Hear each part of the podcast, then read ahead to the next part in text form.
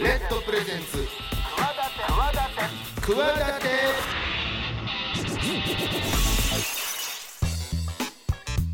皆さんこんばんはパーソナリティの大岩良理正史です。こんばんは金良です。さあ今週もね、はい。やっていきたいと思うんですけども、あの私スポーツデザイナーということでやらせていただいてるん,、いるんですけど、まあ、滋賀県出身でして、はい。先日ちょっと大きな仕事をね、ん。やらさせていただきまして出てましたね。B リーグ、まあ、B1 リーグの滋賀レイクスターズというチームがはい。滋賀レイクスとちょっと故障もその名前でいこうと、そしてリブランディングということで全部ロゴとかねもう全て変わったんですけど、はい。それを私ちょっと担当させていただきまして。すごい。全部ですねロゴから。全部はいあのもう街中に飾られるものから。すべてがもうラリーさんデザインのものになりまして。ちょっとまた一つこうあのまあ稲妻ロックフェスというものもね、ロゴとかさせていただいてるんでまた一つあの故郷のお仕事を大きなさせていただけたらなと思地って。元凱旋ってことですね。まあまあまあまあね。まあうん。ちょっと結構同級生からも やっぱ連絡来るわけですよ。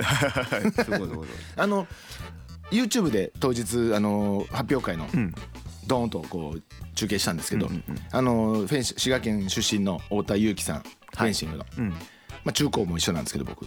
あそうなんですねそうですよ。後輩ですか？まあそうですね。確か。それで僕と同い年10個ぐらい違う。確か。はい。うん で、えー我らが観光大使西川貴教さんにも出ていただきですね、はい。ちょっともうオールルシガーズで。シガーベンジャーズでちょっとあの盛り上げていこうという形で YouTube でもこう中継させていただいたんで発表会。まだアーカイブ残ってるんでちょっとシガーレイクスの YouTube アーカイブでちょっと見てもらえればなと、そうですね。うん、こんなロゴになったしこんなふうには、まあ、私も出てますよもちろん、うんうん。自分で説明しましたから。こういう思いでデザインしましたみたいなね。なるほど。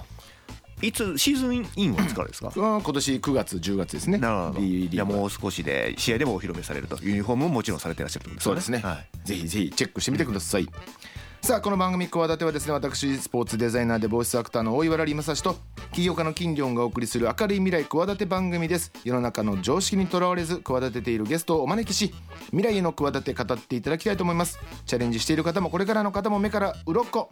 何かの糧になるような番組になればいいなと思ってやっているわけでございます。先週に引き続き今週もゲストはですね株式会社キャビン代表取締役社長のゆうやロイ小松さんでございます。あのー先週もはい。お花のお話を。そうですね。ねちょっとあのぼもう喋ってる僕らもちょっと心が豊かになった感じは僕はしてますね。はい。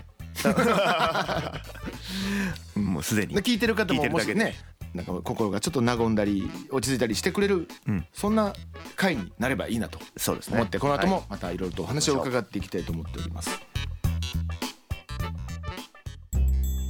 レッドプレゼンツ企て。私大岩良理正史と。い金良雲が。22時51分までお送りしています。企て会議室。このコーナーではゲストの成功体験や失敗談などさまざまなエピソードをお聞きし未来への企て語っていただきたいと思います。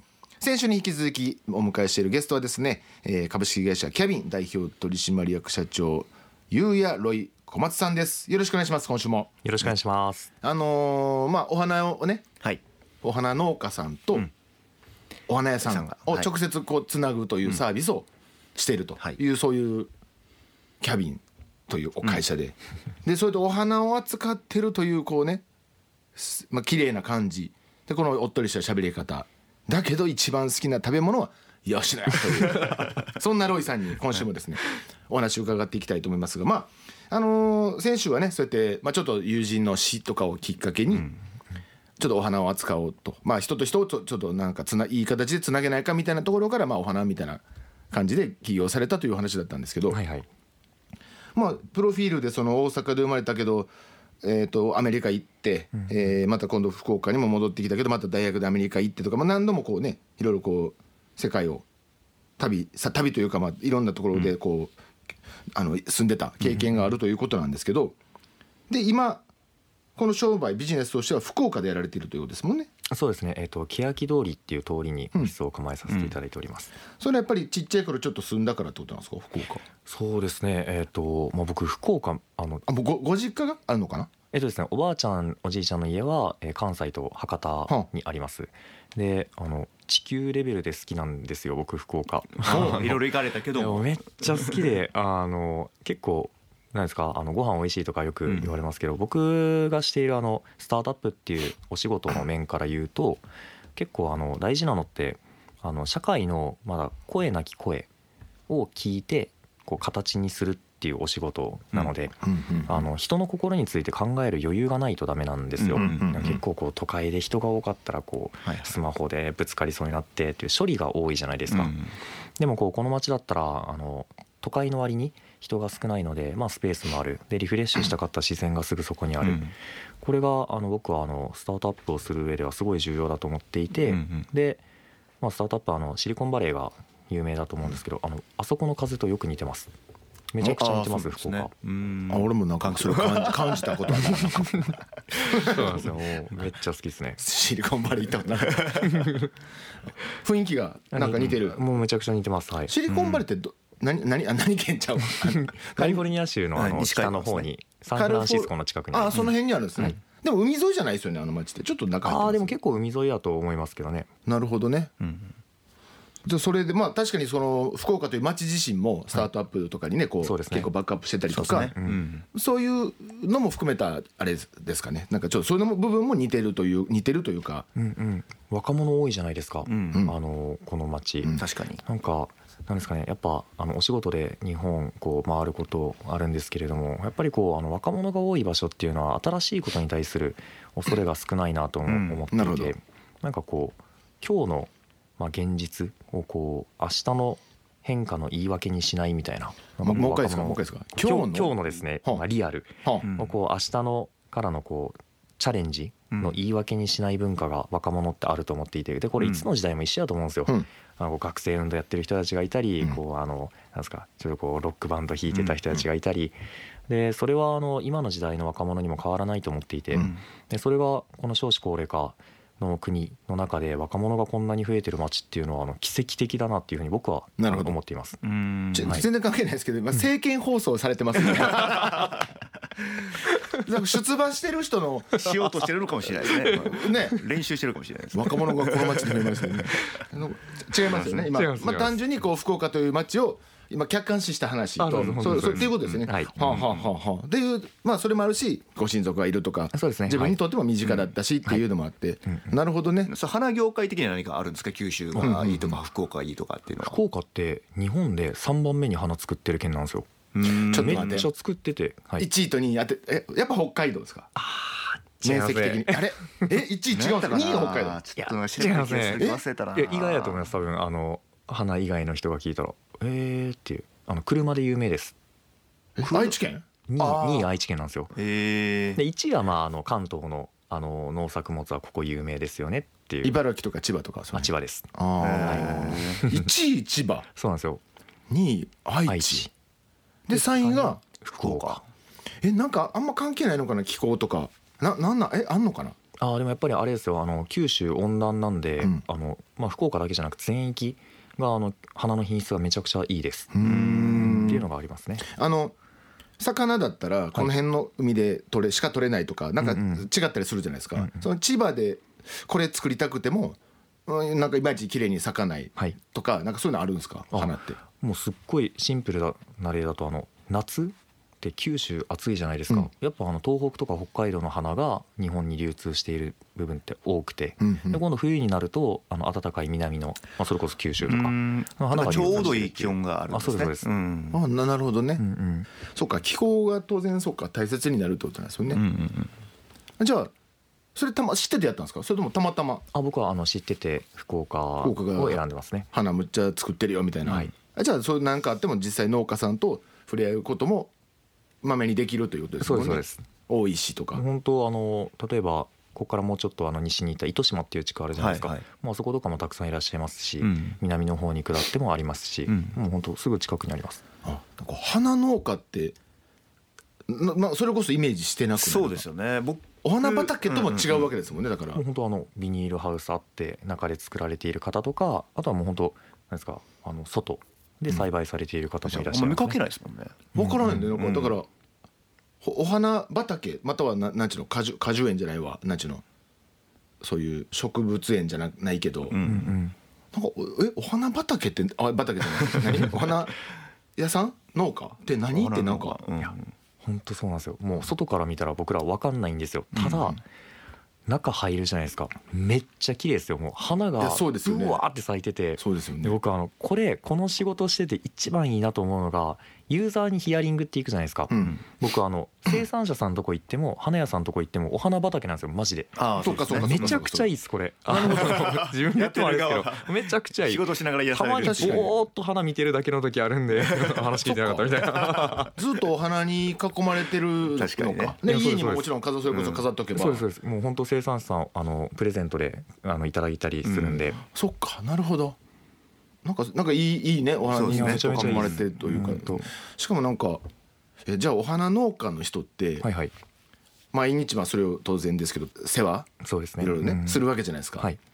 やっぱこの朝起きてうわーなんか昨日疲れたなーって言いながらもでもあ仕事やなあー行くか言ってパッてこうお花ブワーってなってるの見たらうわーってなんか 癒されるの。そうですよね。でお花屋さんとかやっぱそういう方が多いんじゃないですか？花が好きでお花屋さんになるな農家さんはなかなかね多分あれかもしれないけど。もうちょっとそっか余裕ないか。もうちょっと現実ですもんね。育てなきゃいけないというか。意外とまあ本当あのさっきあの金さんおっしゃってた通り花屋さんはもうお花好きでうん。なってる方が多いんですけど、意外とあの生産者の方も家に飾ってたりしますよ。いいなと思って、うん。こう本当にあの夫婦間で一緒にこうちょっと生け花みたいなことされてたり、なるほど。結構ありますね。あのこ子供女の子とかが将来の例えば夢でうん。お花屋さんとかケーキ屋さんとかっていうそのお花屋さんになるはなんかなんとなくわかるんですけどお花農家になるってうんうん。まあ例えば実家がそうやったらもうしょうあれわかるんですけどなんか普通お花にまつわる仕事したかったらお花屋さんでいいやんってなんか思っちゃうんですけどお花農家になるってどういう方がなるんやろうね。結構ですねヒアリングして分かったのがあの花から野菜もあるし野菜から花も結構あるんですよ。両方やるみたいな。そうですそうです。本当それこそあのもともとキノコを栽培されていて、花の生産者さんにあの移った方がいらっしゃったんですけど、はあはあはあの話聞いてたら「いやーあのご飯作ってもこう楽しくないんだよね」って言ってて 意外と思って。いやでもだってあの食の生産者の方には当然これ楽しいっていう方もい。らっしゃると思ってて「じゃあ楽しいって何ですか?」って聞いたら「いやあの例えば美味しさってある程度数字で喋れるじゃん」うんうんうん。例えばビタミン C がこのぐらい入ってますとか、うん。甘みがこのぐらいありますって、うん。ただ美しさを数字で喋れなくないって言われて、うん。なるほど。確かにと美しいナスビ作ってくださいって言われたら急に難しくなると思わんねって言われて、うん。確かにそうですね。ここがね僕はものづくりとして面白いんだよっておっしゃってました、なるほど。美しい。花だったらでもそうか。美しい綺麗なお花をそうなんですよ。売りたいです。追求しがいがあるってことですよね、みたいですね、なるほどね。確かに美しいナスまっすぐだったらいいのかなとかなんかね見た目のこと思っちゃいますもんね。うん。そうか。花とお野菜といけんのか？その、うん。作るるその場所を使って、うんうんうん。あそうか。じゃあ意外に何作るっていう、まあ、農家さんの中でそういう選択肢の中に花っていうのもあんのか、そうですね。そうなんか意外にそうだからお花ってそういえばどうしてんのかなって、毎日野山で摘んできてるわけじゃ ないしね。確かに。うん。いや本当あの僕結構オフあのお仕事以外だと音楽関係の友達が多いんですよ、うんであのお花屋さんとか生産者あの方と話してて思うのはどっちかっていうと農作物よりも芸術系の人に近いです。花の生産者の方とうん。か花屋さんって。ほなんていうんですかねこうあの例えば積載効率がこういう形の方がいいからとかよりも単純にこっちの方が綺麗じゃん。う、うん。終わり。みたいな、うんまあ結構これ好きで。そう。結構芸術肌の人が多いっていうのが意外な印象でしたね。まあでもなんとなくわかる気はしますけどね,、なんとなくですけど、うん。そうですね。理屈じゃないというか。そうですね、美しさは、あなんかおごめんなさい。僕っぽくないこと今言っちゃった美しい美について語る時が来るとは俺全く思ってなかったちょっと人生。ででもまあそうですもんね。そうですね。でも、まあ、一応まあ僕もものづくりというか美術大学行ってたりするんで、一応まあなんだろうそれ美美というのね造形的なこととか色の綺麗さとかそういうのはまあまあ普段から感じてはいるつもりですけど今ちょっとあえて言葉にするなんて自分で思ってなかったから。は あびっくりしたびっくりした。なるほどね。そういう感覚で、そっか。やってらっしゃる方が多い。でも最初だからお花のことは特にね詳しかったわけではない中からそうやっていろんな勉強されて、うん。なんか気づかれることも多いですねそうやってね。あこんなんだなとこのこういう業界はとかこの世界はというか。なんかこうどうしても僕らがお花あのと、まあ、日常生活で会う時ってこう華やかな場所が基本的には多いじゃないですか、うんこう卒業式とか。で当たり前にこう華やかなお花なんですけど、まあ、やっぱその現場、まあ、さっきあのラリーさんおっしゃってた通り、まあ、結構やっぱ現場は現場なんですよ。うんでこうそれ見たらあのあ僕たちの喜びの瞬間を彩ってくれる花ってこんなに多くの人の我慢の上に成り立ってたんだっていうのをこの仕事をして初めて思いました。だから本当に何事も大事なのって僕舞台裏だと思ってるんですよ、うん。やっぱ表に出る役者さんよりもそれを支えてくれるあのうん。裏の人たちがすっごい重要だと思ってて。僕らのこう幸せを演出してくれるあのお花の舞台裏ってあんまりスポットライト当たらないな。そうですね。僕らがその他のイメージが湧かないようにってことですよね。もうお花の綺麗さしかうん。あれが強すぎるからね。お花の場合は特にもうやっ確かに。ぱり存在感。存在感もう視覚的にうんどうですか？私綺麗でしょ？って。いるから主張主張が主張がやっぱり。ほら綺麗でしょ？こう手でね、ま、ま顔の周りに指でこうやってるみたいな感じで花びらがあるやん。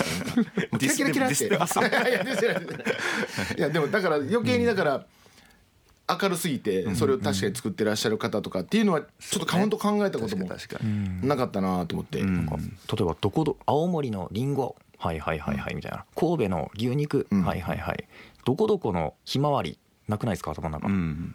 確かにそうですね。どこどこのバラ。うやないなみたいな。うん。こここなんですよ、うん。なかなかその舞台裏にあの火が光がブルーハーツの情熱のバラしか思い浮かばない。何々のバラって思い浮かびましたけど 確かにねそう名産地とかわかんないですよね、お花は。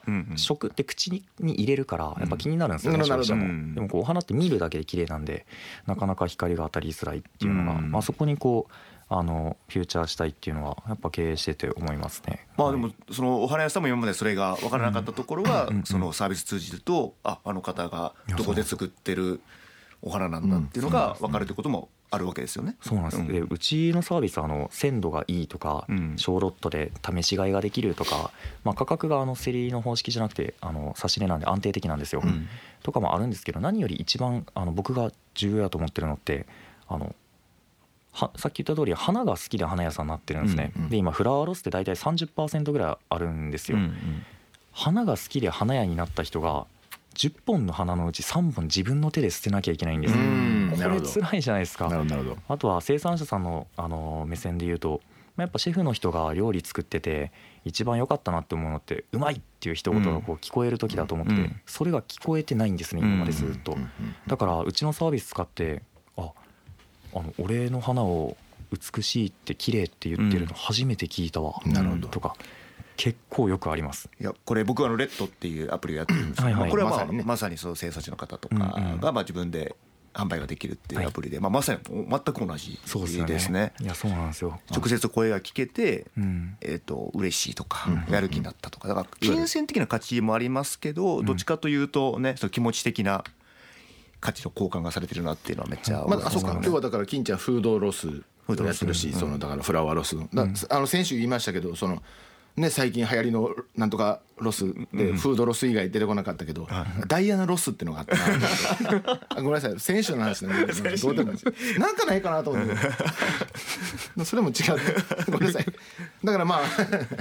今ちょうどええ話しとった。あそう。なんかええ話しすぎてちょっとそういうの聞くとさ挟みたくない。今日だってもう十分美とか綺麗美しさとかそういう話もさしてもらったし 結構色のね明るくそれこそこう花だけにこうね明るい話もさせてもらったし。なんか個人的に例えば個人的にというかこれからじゃあこの仕事なのかこの業界なのか分かんないですけどこんなふうにやっていきたいなとか自分がこれこういうふうに関わりたいなとかなんかそんな話はあります？あありますよ。えっ、とまあ今のお仕事に関することと、まあ今のお仕事終わった先もあって、まあ今のお仕事でいうとあの先週のあのお話しさせていただいたあの花なんで花ですかっていう話の時にあの心の貧困を解きたいんですと。うん。でそのためにあのコミュニケーションの質が重要ですって言ったと思うんですけど、あのちょうどラリーさんがあの花の手入れ難しいっていう話をされてたと思うんですよ。うん。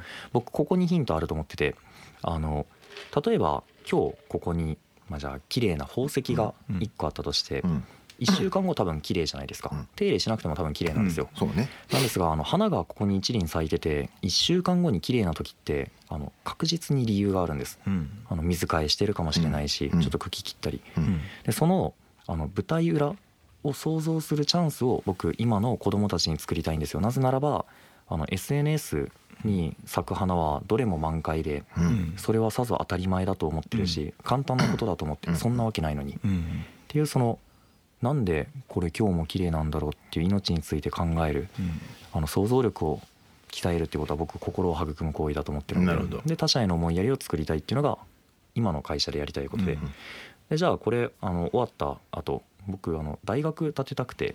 うん。あそうなんです。あのでこれが僕が本当に最終的にしたいことで、うん。アメリカのスタートアップの界隈にインターンしてる頃もひたすらこのビジネスモデルをずっと作ってて。うん。でこれであの世界中の子供が無料で教育を受けれるようにしたいと思っています。うん。なるほど、はい。あそういうあ全然またこれもなんて言うんだろう想像してなかったね目標、人生の目標だったですけど。あそういうそうか。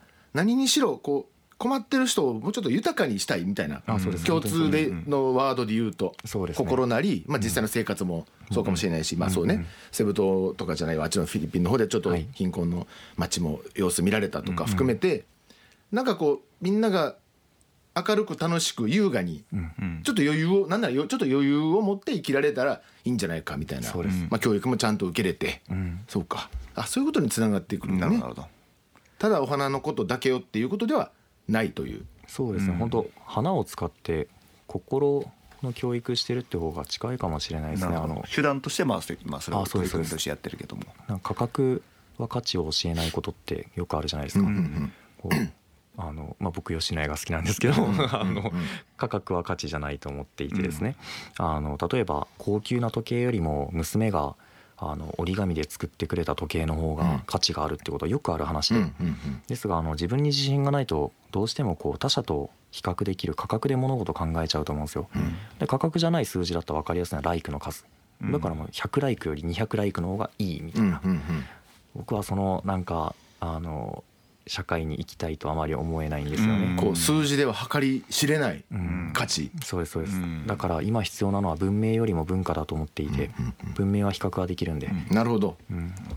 なんかねいい話聞いた。なんかままあそうやってねまあ今のお話で、はい。まあこう色の世界というか人の心を豊かにしていきたいというようなことからまあこういうことをやってるというお話だったんですけどまあ同じようになんかこうやって起業を目指すような若い世代の方とかに、なんまあどうやってやればいいのかとかなのかまあなんかメッセージとかあれば最後に一言、はい。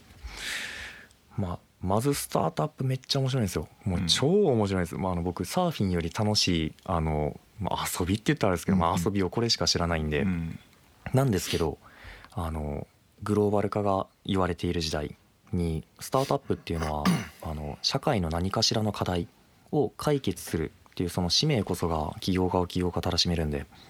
ってなったら社会課題を解決するっていう前提がないとなかなか起業家と呼べない。うん。うんで社会課題が強烈な国の出身の人たちと肩を並べるのがスタートアップとグローバルが重なる点だと僕は思っています。うん。もうこれしか方法がない。うん。例えばめちゃくちゃ貧しい国の出身でこれしか私には方法がない。もう死に物狂いでコード書いてプロダクト作ってみたいな。人たちと渡り合うっていうのがグローバル化の時代。うん。で扉開けたら出れるし入っても来れるんで。っうん。ていう覚悟があるんだったらいいんじゃないのかなと思うんですがうんなかなか失うものも多いと思っています。やっぱこう決断っていうのは何を断つか決めることが決断なんで。なるほど。でそれがはっきりと言えるのであればうん。あの1秒でももったいないです。もう今すぐ始めた方がいいです。そのぐらい面白い。だからあのめっちゃ面白いですけどなかなかあのおすすめしない。おすすめしない派なんですね。でも理由があるのは絶対やった方がいいと思います。なるほどね、うん。いやなんか最後の最後までなんか素敵な感じ話し方かな？ちょっと。ちょっと。落ち着いて僕らの普通だそうねなんかこっちが落ち着きのない大人感がすごくこうなんか出ちゃってるというか。申しなんか申し訳ございませんですよ。ということで、えー先週今週とですね2週にわたって株式会社キャビン代表取締役社長ゆうやロイ小松さんにお話を伺ってまいりました。えーということで企て会議室でした。ありがとうございました。ありがとうございましたレッドプレゼンツ企て私大岩良理正史と金良雲が。お送りしております。番組ではメール募集しております。クワアットマーク RKBR.jp KUWA アットマーク RKBR.jp お待ちしてます。奇跡体験あの日のビッグバンバカ野郎さあこのコーナー誰しもあの偶然の瞬間がなかったら今の自分はないという出来事があるはずということでゲストのそんな奇跡のビッグバンが起こった瞬間とそこにまつわるエピソードなどをお聞きしていきます、えー、引き続きゲストはゆうやろい小松さんですよろしくお願いします。よろしくお願いします。あのーというコーナーなんですけど あれがなかったら今の自分はない、えーこのうまくいってるこの感じの軌道には乗らなかっただろうみたいなことがなんか神様からのなんかいいおまけというかおまけどころじゃないでかい人もいますけどあるんじゃないかと思っているんですけどもなんか同じようにロイさんも何かあります？ありますね。あのはっきり言うとありますね。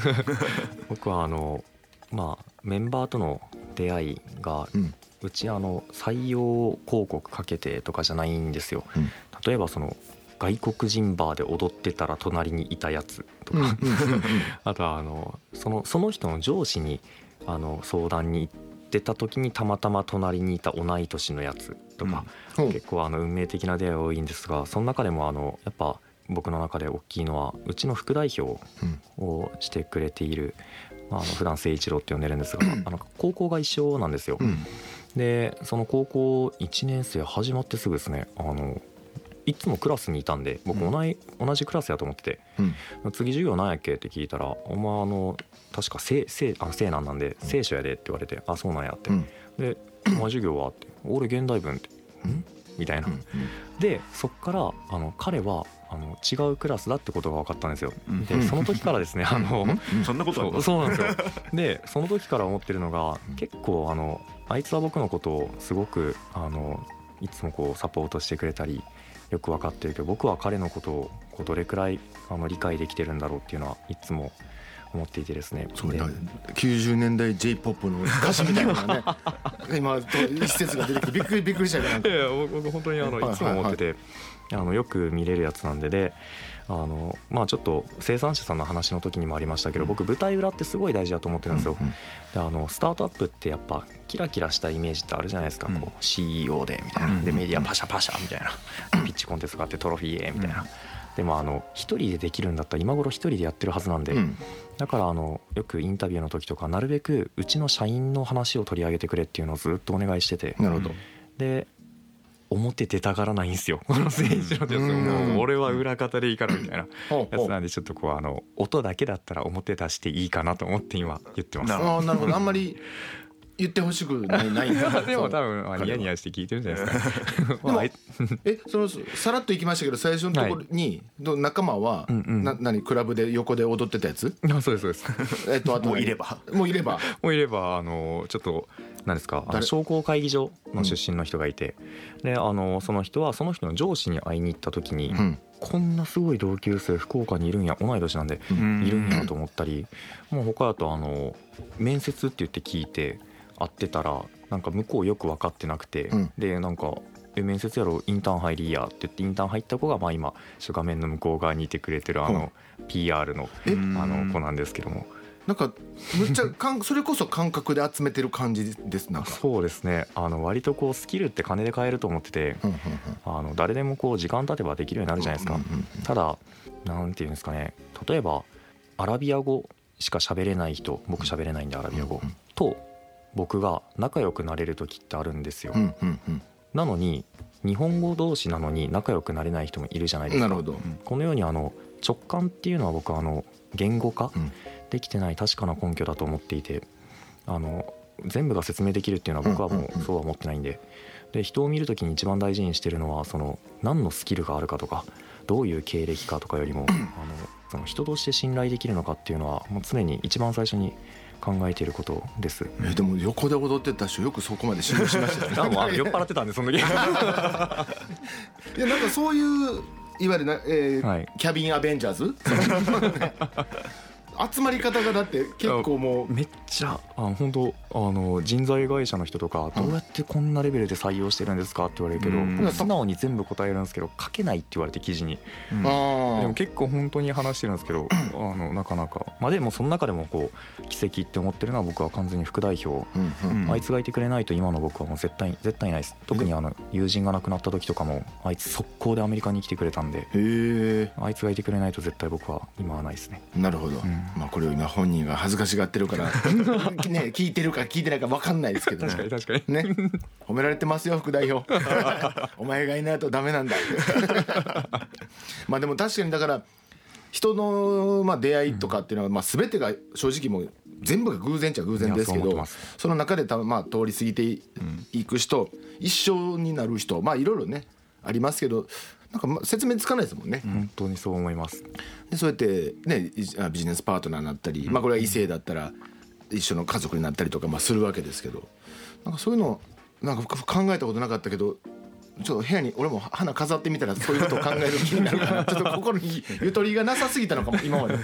ちょっと飾ってみることも僕もちょっと考えてみたいと思います。さあそんなお話を2週間にわたって伺ってまいりましたが、えーここでロイさんお別れになっちゃいます。いや早かったです。そうですよ。楽しかったです。結構あの2週間ね、間1週間これ待っていただいたじゃないですか、こうスタジオで帰らずにずっとこの部屋にね閉じこもっていただいて。まあそんな感じであのちょっとまたお話足りない部分もあったかもしれないですし我々もちょっともっとね聞きたいところもあるのでちょっとまたタイミングがあればぜひぜひ遊びに来ていただきたいなと思います。ぜひよろしくお願いします。さあ先週今週来ていただいたのは株式会社キャビン代表取締役社長ゆうやロイ小松さんでした。ありがとうございました。楽しかったです。ありがとうございます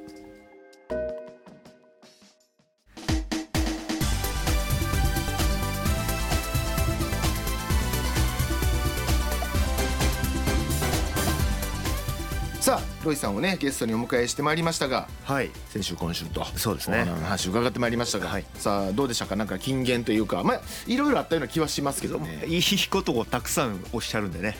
なんかうんうね。その中でもうん。今週の金言はうん。舞台裏。ああおっしゃってましたね。ですははい。まあ綺麗なお花の裏側には日々努力されてらっしゃる農家の方だったりとか花屋さんの方がいらっしゃるという話でしたけどね。勝手に咲いて勝手に売ってるわけじゃないからね。そうもちろん。誰かが育てて咲かせてうんうん。綺麗な状態で皆さんのお手元に届くようにしてるという。そういうことですよね。そうだね。うん。ああの電車がちゃんと時間通りに来るのも当たり前じゃないからね。そう。冒頭のラリーさんのお話もうん。そうですよね。選手の方が。あはは。ねいるあの活躍される裏側には。よく言われるあのあそんな職業の人いるんだ。ってユニフォームデザイナーとかスポーツデザイナー、あそうですよね。専門の人いるんだ、うん。いやそれはあそうか。でも誰かがデザインしてるんだもんね、ででしょ？まさに。だって俺がいなかったで僕がデザインしなかったらみんな裸でスポーツやってるよ。っ てあそっか。あいやいやそんなことないよ。って何かは着てるよ。ってみんな。ああそうやね毛が引っかかるの俺 そうそう俺がいなかったらみんな裸でややるねんで楽天イーグルスのあの創創業とか最初の立ち上げの時のうん。秋季キャンプの時はもちろん間に合ってないんで最初ね。藤井寺でやった時とかはもうみんな真っ白のあのユニフォーム着てやってましたよ。あれそれぞれのチームでやってなかったオリックスと近鉄の人いやだから共同でやった時があったんですよね。藤井寺の最初のキャンプの時なるほど。やって本当バタバタでバイトのやつが ピッチングマシンとか設置したりとかしてやった時代ありましたプロとはか思えないような。思えないような感じで、舞台裏ってのはだから、まあ、今のねうん。感じもそうプロ野球選手もそうですけど派手な分、うん。そっちの光というか表の側がそういうのに限って舞台裏の人は数が多かったりとかああそうですよね。裏の人がまあでもそれがいて、まあもちろんね聞いていただいてる方も何かしらの舞台裏の携わってる方が多分大半だと思うんで、ねそうそうって思ってる方が多分ね。多いんじゃないですか。ちゃんと僕は分かってますよ、こんなね喋ってる僕も喋ってるっていうこともやってますし、はい。今言ったようにデザイナーとしてまあうん裏側をやってるというのもありますし、表と裏二刀流でやらせた 表も出たい。って出たいっていうね、まあ、大変さも理解した上でなるほど。裏のこともやるという、なんか生かしてるつもりでおりますが、はい、えーねっていう風なロイさんのお話でした、はいえーこの番組ではですね、えー皆様からのメール募集しております。番組の感想やゲストへの質問など気軽にお送りください。宛先はクワアットマーク RKBR.jp KUWA アットマーク RKBR.jp でございます。番組公式ツイッター RKB クワですね。アカウントがそして公式のハッシュタグ。ハッシュタグクワダテ。カタカナクワダテです。番組の感想などハッシュタグをつけてどんどんつぶやいちゃってください。ということでまた来週いろんな方のお話をもこれからも聞いていくわけですが、はい。楽しみですね。そうですね。どんな方来ていただくのでしょうか。ということでお相手は私大岩良理正史と金良でした。それではまた来週も企てていきましょう。バイバイ。バイバイバイ